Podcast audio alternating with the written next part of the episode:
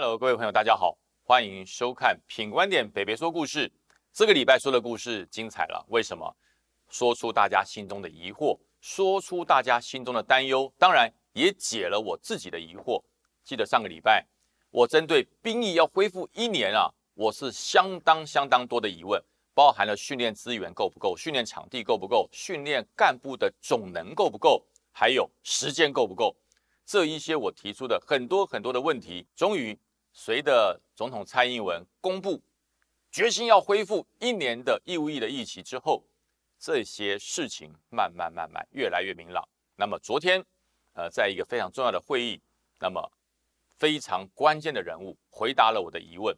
那么我也很荣幸可以再透过品观点把这些疑问一一的给各位做解答。那么总统记者会说过的。国防部记者会公布的事情，我就不再说。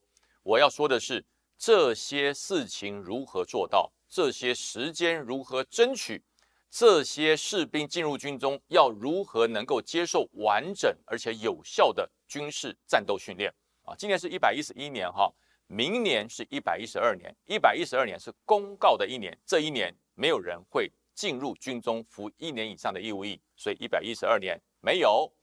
那么说，那一百一十二年没有，一百一十三年会不会有？一百一十三年也不会有。他说奇怪了，怎么会呢？总统不是讲公布一年后啊，在一百一十三年，民国一百一十三年就要开始实施了吗？对对，开始实施，可是年龄还没到啊。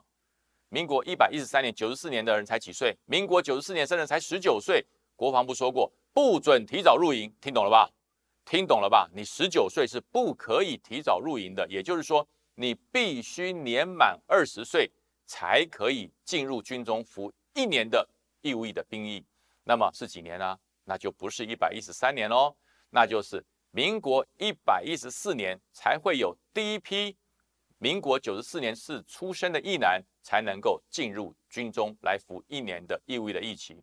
那说，哎呀，糟糕了，那我一百一十四年就要当兵？对，但是我告诉你，极少数。在将近七万人左右的役男中间，能够在民国一百一十四年进入军中服义务役一年兵役的人，大概不到一万人，大概不到一万人。他说：“为什么呢？都缓征都跑掉，都不符合体位了。”不是，因为都还在念大学啊。民国一百一十四年九十四年次的役男还在念大学，他们还没有毕业啊。他们等到什么时候会毕业？大概二十二岁，二十二岁才会毕业。二十二岁是民国一百一十五年以后。绝大多数的九十四年次的役男才会大学毕业，他才会收到兵单。所以各位抓到密码了没有？为什么是九十四年次？为什么不是九十三年次？为什么不是九十二年次？为什么一定要定在九十四年次的役男吗？对不对？不是这些役男比较幸运，是因为要争取训练准备的时间。大家听懂了没有？四年，足足四年的时间。从民国一百一十二年公告说要恢复一年的疫期，一百一十二、一百一十三、一百一十四、一百一十五，杂实的四年时间。这四年的时间是给国军做总能的训练、做干部的训练、做训场的整理，还有高专武器的送训规划，都要在这四年之内完成。那大家说啊，对对，有时间没有人呢？这里我也获得了解答，在二零二零年。所有的基层军事官都扩大招生，啊，所以说这些人在二零二二年绝大多数都要毕业到部队报道。但是这一些基层的军事官，他到部队报道，有部分的人不会在中华民国境内受训，他们会送到第三国去。大家说为什么送到第三国？因为武器还没到位啊，高专武器还没有到位。你在台湾还没有这些武器，那你要怎么学？人不能在这里。浪费时间等装备，所以把这一些所有的教官总能送到第三国去，直接在当当在当地用他的靶场，用他的设施，用我们自己花钱买的装备，在当地完成实弹射击，完成机械训练，完成专长证书的获得。受训完毕之后回国啊，回国以后他们就成为第一批的总能教官，他要衍生出三倍的。合格教官，那这些合格教官，你说那这个师傅带徒弟会不会越带越美丽？不会，因为这些合格的总能教官，他在测验的时候是由国外的教官回来检测，标准一致啊，规格一致，所以它的标准会跟当时送到国外的标准一模一样。那么在两年之内完成这些总能的训练跟扩增总能的之后呢，在两年的时间就是完成部队的整装编程还有组织训练。大家回忆在这两年间，我们跟很多国家签了 M O U 的备忘录，签了军事备忘录。这军事备忘录不是签爽的，不是签开心的，不是签面子的，它是有实质的训练协定。所以说，在这两年签的很多很多的备忘录，就是因应未来要回复我们一年的义务役，要增加我们的训练教官的总能，要恢复我们对于高专新购武器的实质操作经验签的。所以说，会将所有一年一年的义务的役男做所有的呃分类。按照你的能力、体能、适应程度，还有对于军事事务的接受、呃学习的快还是慢，会做一个分配。所以就是说，人人当兵，到了军中都有角色。这就是呃，这不叫因材施教了，这叫做哈这个对症下药啊，这叫对症下药。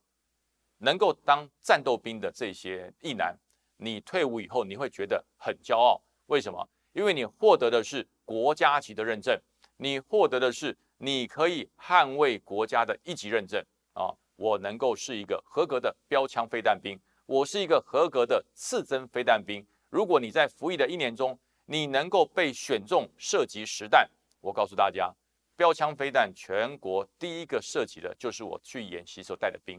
这个兵是自愿意的吗？不是，义务役的士兵。他接受了专业训练，八个礼拜之后，在二十个人里面，他的操作最熟悉。他的射击最精准，他的模拟器是一百分，所以由他来射击实弹。哎，那一发打出去就是一辆国产车飞出去啊，一万多美金就这样飞出去。但是我告诉大家，这个人这一辈子不会忘记他那光荣的时刻，在平常那叫做当兵光荣的印记。如果遇到了战时，那是他捍卫国家、保家卫国的吃饭的本领。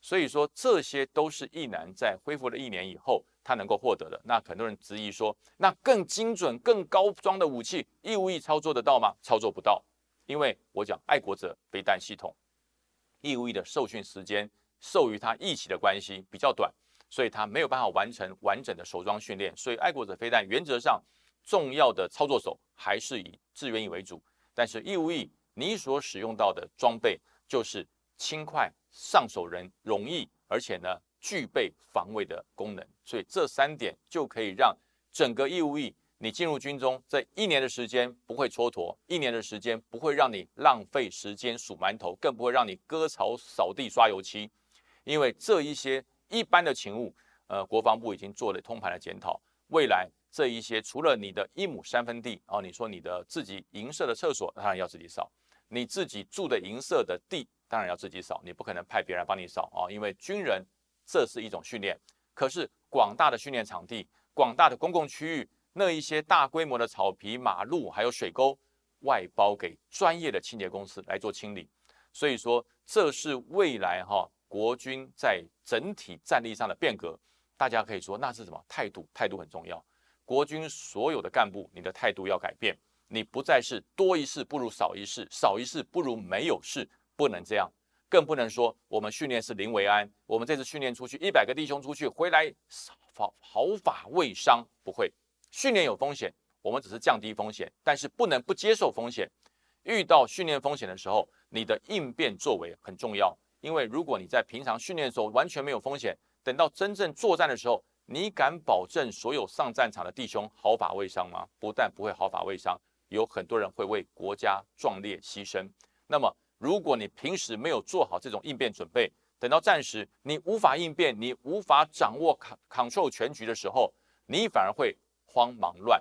所以说，干部的心态要随着国防事务革新而一起改变，不是多一事不如少一事，而是我唯恐没有事可以做，我唯恐没有训练任务可以实施，我唯恐我的弟兄学得不够专心，学得不够强，我唯恐我的单位没有办法捍卫国家达成任务。这些叫做敌情概念，这种叫做忧患意识。只有带着敌情练兵，具备忧患意识，国军才会更强。所以国人对于这一次呃一年的疫情，变成了这个服一年的兵役，大家不要紧张，也不要以讹传讹。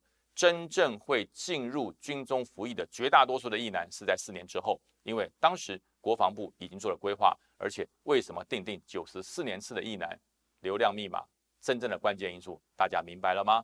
如果国家有难，不是只有九十四年次的义务役的男生要上战场，如果国家有难，是所有预备役、备役的军人全部都要上战场，后备军人永远跟大家站在一起。所以不要说。哎，大家哈，备战不能止战，备战哈只能会让大家更紧张。但是我要告诉大家，唯有备战才能够捍卫国家。备战不见得能止战，但是不备战就一定要完蛋。所以大家在这段时间辛苦了。呃，父母亲不要紧张，你的孩子接受了一年的训练会更成熟。你的孩子接受了一年的训练之后，回到家里你会发现孩子长大了，跟没有当过一年兵的弟兄相比，他真的成熟稳重。而且具备国家意识、爱国的信念会更加的加强。那么今天的北北说故事说得明白，如果大家没有听清楚哈，没有关系，未来我们还会分段再跟大家，随着国防部公布资讯的越来越多，我会跟大家说明的更清楚，让大家不要担忧，大家一起为国家效力。毕竟台湾只有一个，国家只有一个，中华民国在你我的手上才会长治久安。谢谢大家今天的观赏，我们北北说故事下周再见，别忘了。订阅，打开小铃铛，我们下周再见，拜拜。